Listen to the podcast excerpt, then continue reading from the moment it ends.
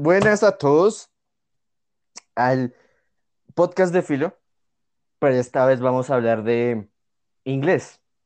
Tenemos a un invitado muy especial, Pulido. Diga hola, pero en inglés. Hello. Pulido, ¿está listo para hacer el speaking de inglés? Of course, I'm ready. Ok, entonces, situación. Mutual interview. Enters the room.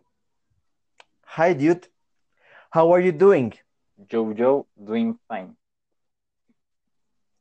Ready for the interview in the film studio? Yes, of course, I'm ready. The two persons who are applying, please come in. Okay, man, let's go in. Good evening. Good evening. Welcome to the mutual interview, where both of you will challenge each other's knowledge to see who gets the job. Okay, Okay, when do we begin? right now, I'll leave you guys to it. Okay, bro, I'm gonna start with the questions. But first, what do you want to talk about regarding movies? What about we ask each other about the Lord of the Rings trilogy, directed by Peter Jackson, and see who the most knowledgeable uh, one of is? Okay, then let's begin. Do you like the Lord of the Lord of the Rings trilogy by Peter Jackson?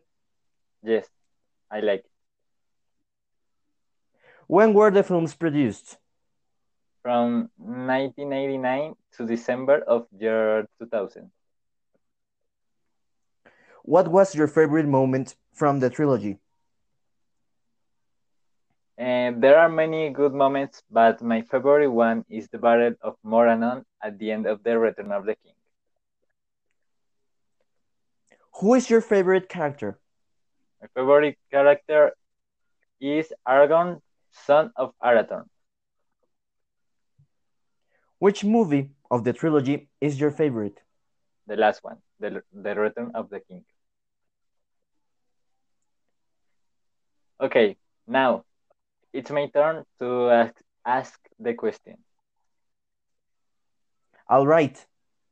Okay, so what did you think about of Gollum?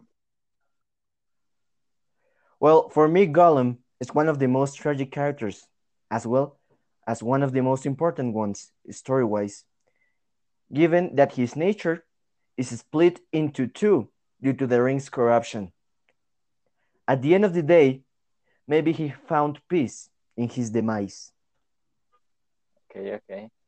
What did you think? Uh, do you think that the Company of the Rings would have been able to destroy the ring without Gandalf? No, hell, even God himself had to revive him after his fight with the Balrog because of his importance.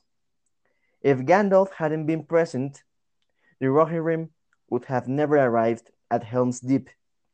Theoden would have wouldn't have woken up from his curse, and Minas Tirith wouldn't have resisted the orc attack either. Okay, the last question. Which one of the movies is your favorite?